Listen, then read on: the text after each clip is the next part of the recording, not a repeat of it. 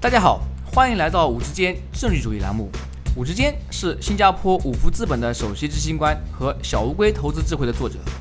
五之间政治主义旨在和大家分享基于政治主义的各种研究书本和信息。这些信息主要覆盖经济、商业、金融和投资领域。在本节目中，我们不会讨论任何五福资本的投资产品信息。所有嘉宾的意见都是他们的个人意见，和五福资本无关。如果您有任何问题或者建议，请联系我们的微信公众号“五之间政治主义”或者微信号 “w o o d s f o r d”。各位听众，大家好，欢迎来到“五之间政治主义”栏目。今天我的嘉宾是香港中文大学的顾朝阳教授。顾教授在2013年加入香港中文大学，现任会计学院院长。此前，顾教授曾任卡内基梅隆大学副教授。明尼苏达大学卡尔森商学院副教授、霍尼韦尔会计讲席教授兼会计博士项目负责人。顾教授曾为本科、MBA、EMBA 及博士项目教授财务会计、管理会计、财务报表分析及资本市场会计研究等课程。研究兴趣主要集中于资本市场方面的实证研究，包括分析师与管理层预测、盈余管理、权益与债券估值等等。他在一流会计杂志发表过多篇研究文章，在诸多国际会议和学术机构演讲过研究成果，并经常为一流学术杂志担任评审。今天我们要讨论的话题是卖方股票分析员的分析报告客观性这个问题。在金融行业中，卖方指的是那些提供各种服务的金融机构，包括各大投资银行、券商、并购咨询或者中介等。他们的收入来源以佣金和各种服务费为主。比如投资银行收取承销费，券商收取交易佣金，并购咨询收取咨询费等等。很多卖方机构旗下都设有研究部门，研究部门招募股票研究分析员，专门就他们跟踪的行业和公司股票撰写各种分析报告。股市中很多股民以及不少投资机构都会依靠这些分析报告去帮助他们进行选股投资活动。问题在于这些分析员写的分析报告是否客观公正？他们有没有可能受到来自不同地方的压力？导致其分析报告带有偏见，如果有的话，产生这种偏见的原因何在？广大投资者应该如何应对这样的偏见？针对这些问题，我们会和顾教授进行深入的探讨。顾教授您好，欢迎来到我们的节目。你好，志坚，很高兴有这个机会跟大家啊分享一下我们的研究成果。能不能首先向我们的听众朋友们介绍一下国内卖方分析员这个行业？比如大约有多少家券商，多少股票分析员？按照我们呃从现有的数据库里面啊找出来的结果，呃，国内的券商数目啊，过去十几年啊得到了很大的发展。从零三年大约五十三家左右，到了最近的两零一四年啊，我们发现大概有二十呃八十二家。中间啊，曾经有更多的数字，比如说两零一一年大约有八十九家啊，经过了一些这个啊合并啊，现在数字又稍微有一点降低。啊，平均而言呢，这个不仅仅是呃券商的数目啊呃在逐步的增加，每家数目里面每家券商里面的啊研究部门啊也在逐步的增大。大概在两零零三年左右啊，研究部门啊。大约平均起来有啊七个分析师，到了两零一四年左右啊，平均起来达到了接近啊三十五个。当然有些券商啊特别的大，研究部门有啊五十六十个人，有一些比较小，中位数稍微小一点，二十个人啊左右。嗯。呃，A 股市场现在啊，两千多家，接近三千家啊，上市公司啊，早期大约只有三分之一多一点的公司呃有啊分析师在跟踪，啊，到了现在大概有百分之八十五，接近百分之八十五的公司都有分析师在跟踪。呃，从基金啊，我们看的角度是分析师跟这个基金的这个经理的关系，那基金的数目啊，这些年。从零三年的的二十五家啊基金公司，增加到了一四年的这个七十九家左右。也就是说，这个行业从啊分析员角度来讲，差不多八十多家券商，平均三十多个人，啊，总共可能是两千到三千人左右的呃从业群体。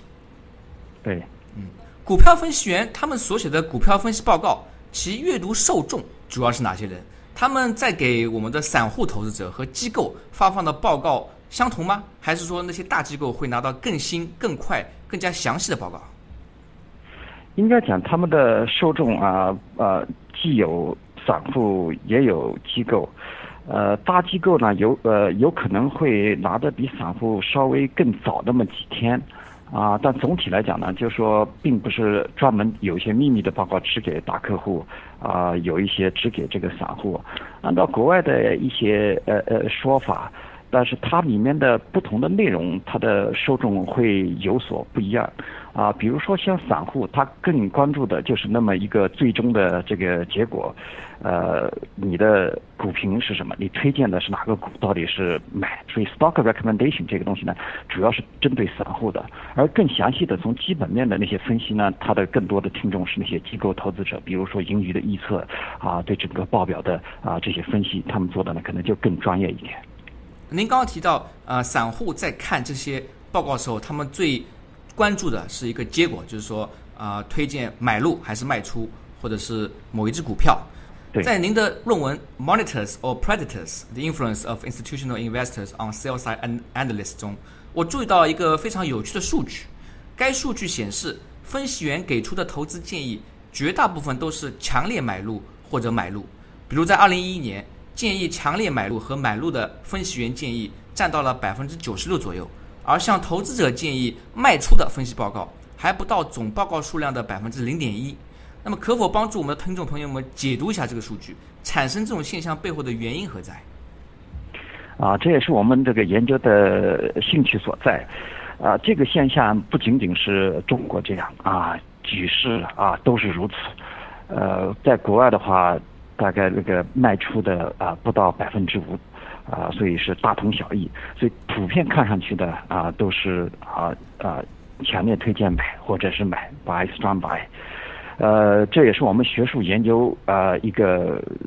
核心的所在，到底是什么样的原因造成这些？那目前呢，提出了有啊各式各样的解释，啊，你比如说这些分析师啊，他首先这个信息来源是主要还是来自于跟管理层的沟通。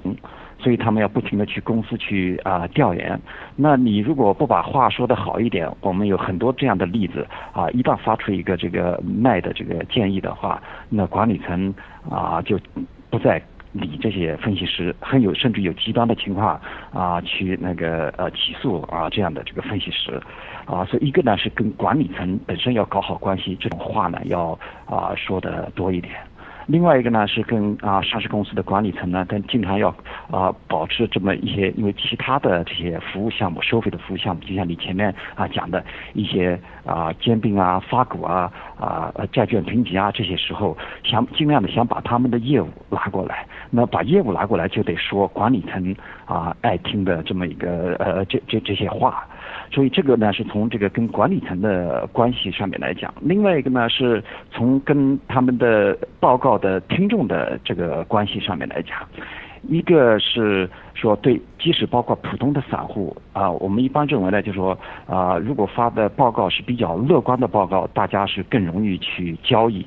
那呃，像这种卖的呢，基本上这个市场上的交易量会比较小，所以不管什么人，只要他交易量多，他拿的这个啊佣金就啊更多一点。所以呢，是通过他的这个发布的报告来引发啊促进交易量的增长，这是一个。另外一个就是我们想要提供的这么一个解释，是他的听众里面有一类特殊的这些投资者，就是这种机构投资者。机构投资者他不是通过报告来触发新的交易，而机构投资者反过头来呢，说我把我的这个交易的业务交给你，让你获得佣金，这样呢，你能够帮我已经买到的这个股票呢，能够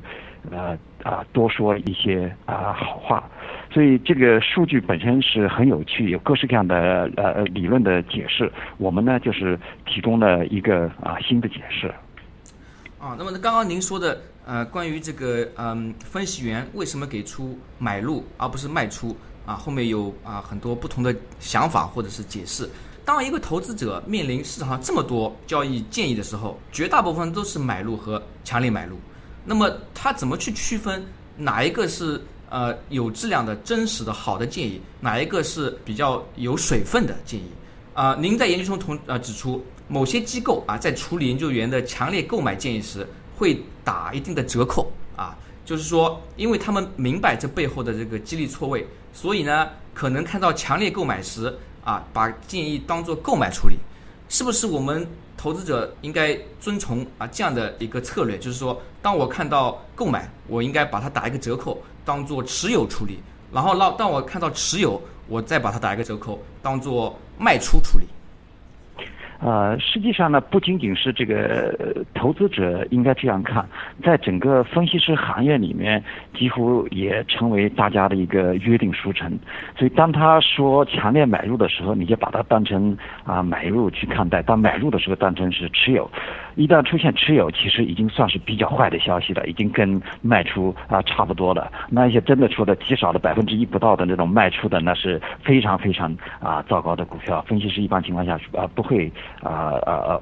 呃说这么极端的话的，所以总体来讲，肯定是大家要打一个折扣。呃，各个方面的这些呃研究啊，都指出了，不是说所有的这一类的强烈买入都是不好的，都是也也要打折扣的。我们。提供研究呢，就说哪一类的应该多打折扣。那你比如说一个公司，呃呃呃呃，分析师他所推荐的公司，你发现他过去三年里面曾经有过啊投行方面的一些业务往来，那。啊，有过其他的咨询的这些服务，这时候你就应该多小心一点。啊，从我们的自己的这个研究来看的话，如果一个公司它在每半年的报里面披露的说给这家，呃呃呃呃呃基金公司给他分过来的仓比较大，那你也得小心一点。特别是呢，是对那些这个呃基金公司已经大量持股的那些重要的这些股票，他们往往。都会啊说好话，这个都是一些套话啊，不能够太当真。所以说，就是这个就给我们的广大散户投资者提了个醒：如果看到某一家基金机构重仓持有某个股票，该相关联的券商分析员呢，就可能里边有一个利益关系，他们会对该股票啊格外青睐啊，可能做出强烈购买的建议。因此，在这种情况下，如果我们理清了其中联系的话，那么就对于类似的建议呢，就要格外的谨慎，并且打多一点折扣。非常正确，啊，这就是我们文章想讲的一个核心的思想。您在文章中同时也指出，中国 A 股很多散户对于分析员指出的强烈购买建议会产生过度反应啊，overreaction，就是说当他们看到分析员发出强烈购买某只股票建议时，会一窝蜂的去购买这只股票，并推高该股票价格。啊，那么这是不是我们经常说的一种典型的割韭菜过程？啊，券商分析员他发出了强烈购买投资建议，然后呢，很多散户像无头苍蝇一样跟风买进，推高股价。这时候啊，机构趁机卖出，然后等到价格下调，再在低位买入。对，这个在国外把它叫做 pump and dump，就是以某种方式把股价给抬上去，那你在后面呢啊，悄悄的呃出手。呃，国内的一个股市跟国外的股市有一点不一样的，就是它主要以散户交易为主，而国外呢主要以机构投资者为主，所以这些散户他没有很好的这些专业知识，往往就听到这些啊买。他呃呃呃有这种一窝蜂的这种呃呃呃行为，那呃当然我们也发现，其实呢这些散户也不是完全的没有理解，所以对那些有关联、有佣金关系啊，或者有这个投资关系呃关联的这些分析师，他发出来的强烈买，他也还是打了一点折扣的。我们文章也发现是这样，但是我们发现呢，他打的折扣不够，这也是为什么。还有这个 pump dump，或者说有这个割韭菜的这个过程。如果你真的打折扣多了，他也没有必要说这些呃呃呃呃强烈买的东西了，因为你已经不理他不理睬他了吧，啊，所以呢会发现呢啊只有这种啊。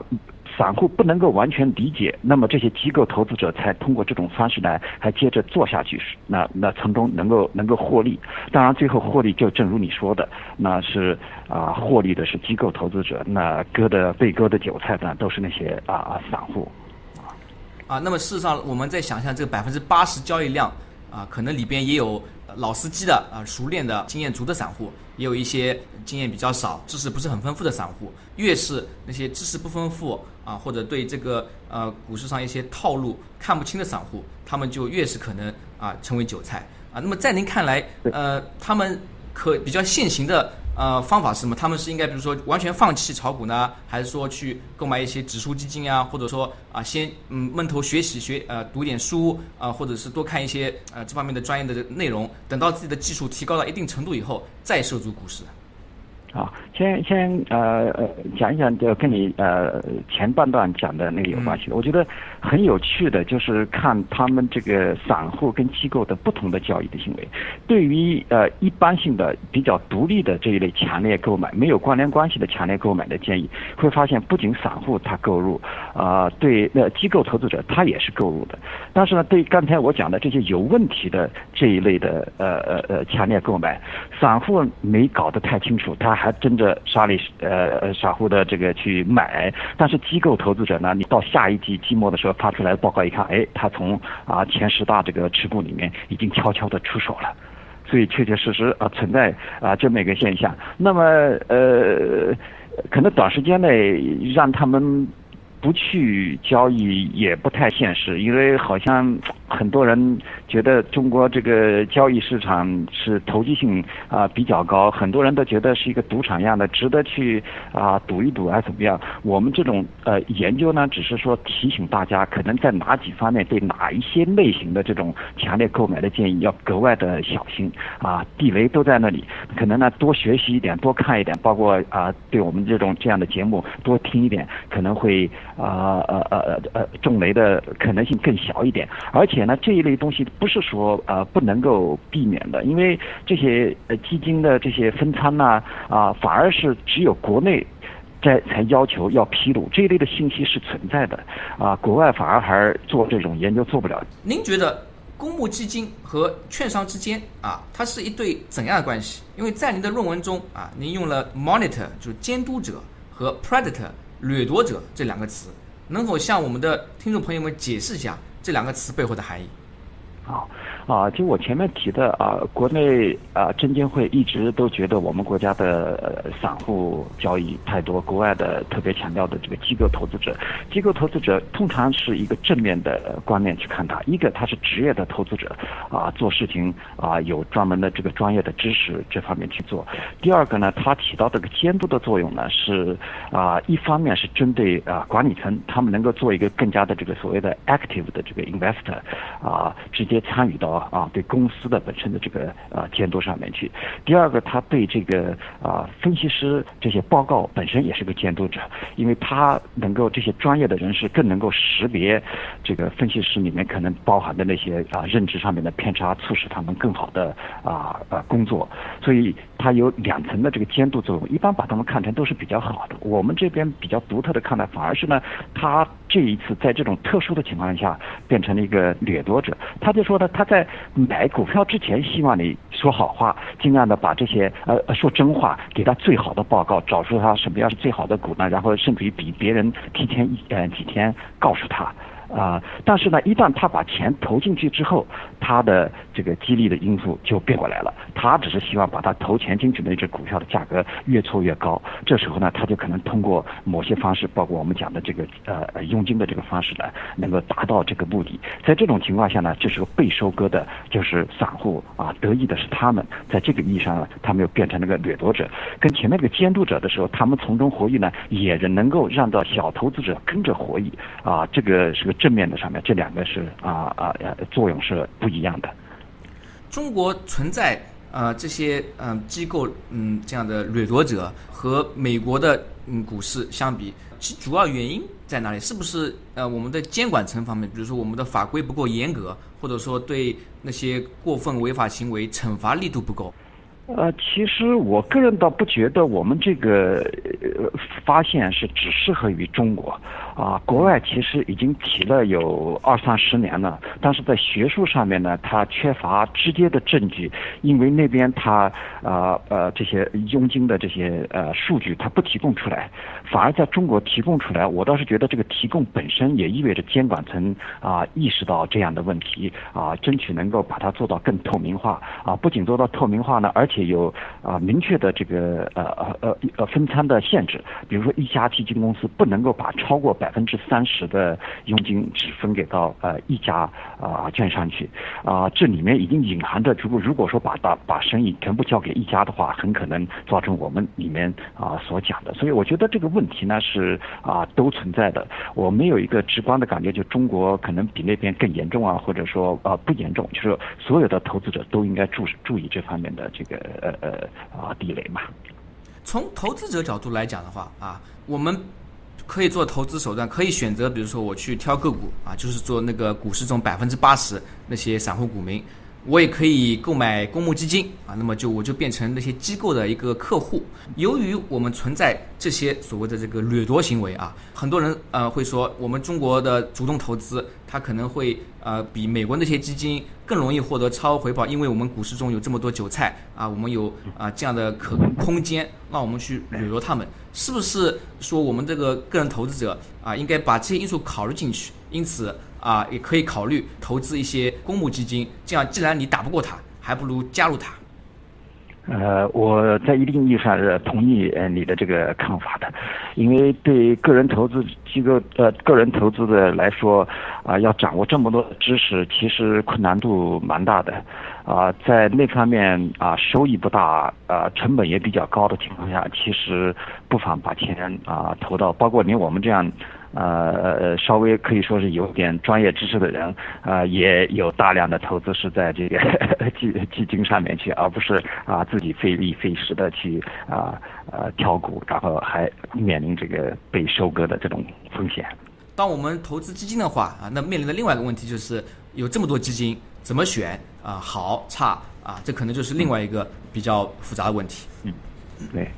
由于大型机构是券商的客户啊，向他们支付交易佣金，因此券商分析报告受基金啊影响呢，这可能也并不让人感到意外。之前呢，我也曾经写过一篇文章，关于欧洲基金施罗德和小券商 Numis 之间发生的纠纷，这个讲的这个问题呢是非常类似的。为了应对这样的问题，欧盟推出了一项新的金融投资法令，叫 MiFID II。该法令将在2018年1月开始执行。在 MiFID II 的框架下，法律要求所有基金公司。向其客户提供他们在购买研究报告上付出的费用明细。该法令对行业产生最直接的影响之一，就是基金公司不再通过佣金的方式向券商支付研究报告费用，而是直接花钱购买。您觉得这样的法律能不能纠正您文中提到的分析员报告偏见这样的问题？在中国有没有可能发生类似的立法变化？呃，这样的这个法律变化，你刚才举的是个欧盟的例子，其实跟美国呃呃零二年左右做的那个 Global Settlement 的意思也非常像，都是要想法增加啊呃这些呃分析师的这个独立性的问题。我觉得像用你刚才举的这个例子来说，可能不能够真的能影响到我们研究的这一类的问题。我们其实呢，就说通过这个呃分仓之后，然后。只要你发报告，我并不需要你，我从你这里买报告。你是要的是你把我现在持的股的股价搓上去，你是报告发布给那些听你话的那些啊散户，所以本身我并不需要从你那里买报告。嗯嗯，对对，还是还是应该讲，就是说我这一类的可能不太不太适用。那么也就是说，但是我知道，就全世界的这个监管者呃监管者都在注意到这个分析师的这个不独立性啊啊呃是从哪个各个不同的方面去都在强调这个独立性的问题，这个是没有问题的。那么也就是说，要想呃从监管角度减弱或者是彻底根除啊这个非独立这个问题，事实上还是需要我们的监管层花一些呃脑筋啊多呃想想办法。并不是说一个很简单的啊，能够呃快刀斩乱麻这样的能够解决的问题。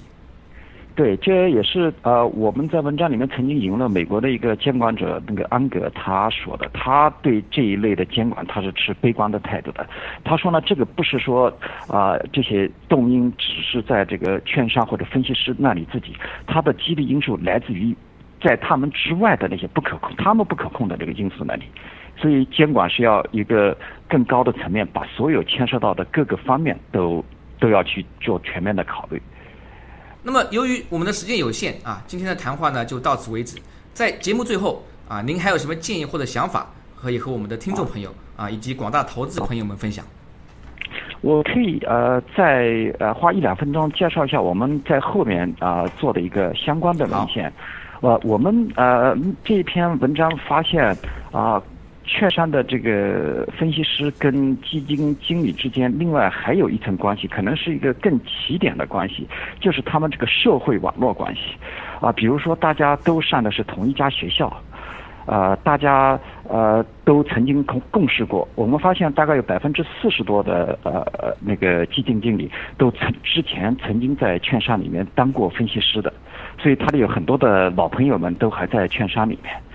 我们会发现这一层这个社会网络关系在控制了所有的其他的这个已经知道的这些因素之后，还起着一个非常重要的作用。也就是说，这些啊呃呃基金经理们能够让他的这些朋友们帮他所啊买的那些股票啊说好话。然后呢，我们也提供了一个直接的呃证据呢，就是说这些啊基金经理回馈给啊分析师们的是什么呢？是把他们投明星分析师的那个票。啊啊，投给这些这些分析师们，让他们啊，因为国内的一旦成为明星分析师啊，那里面的奖励啊，可以提升奖金都是非常非常高的。大家花了每年都花很多的这个公关的钱在上面做这个工作，那有这么一个关系啊，就很容易让他们做到。那这我们也那里面也做了，就说这一类的这个有这个呃社会网络关系的这些啊。呃呃呃，那个基金呢更容易把仓啊分给啊他们有关联的这些啊券商里面去啊，所以就说我们啊就要注意这个呃呃跟前面讲的呃那个文章跟这篇文章讲的核心都一样，就是小投资者呢在看到这么个强烈建议买的时候啊，要多一个心眼，看看这到底是谁发出来的这样的信号啊。那么这事实上也是回到了您刚刚说的掠夺者这个概念。就是说，没错啊，如果您真的是翻开石头往里边啊细致分析，就会发现整个行业啊，包括基金加券商一个利益链。那么在这个共同的利益驱动之下，他们形成了一个共同体。那么在这样的情况下，他们如果团结起来，在资本市场上啊进行一些活动，可能是呃比较啊让人难以发现的。带有掠夺性质的这样的投资活动呢，这个是我们的中小投资者、散户需要非常注意，呃，学习以后保护自己。哎，你总结的非常好，特别到了这个社会网络关系这一呃这一面的话，同学、同事、同乡这种关系，不能够指望监管层有什么啊明确的这种监管，这个很难监管得到，啊，所以还是最好靠别人不如靠自己，自己啊多学点知识，多长点心眼。谢谢收听五之间政治主义频道。如果您有任何问题或者建议，请联系我们的微信公众号“五之间政治主义”，或者我们的微信号 “w o o d s f o r d”。祝您有美好的一天。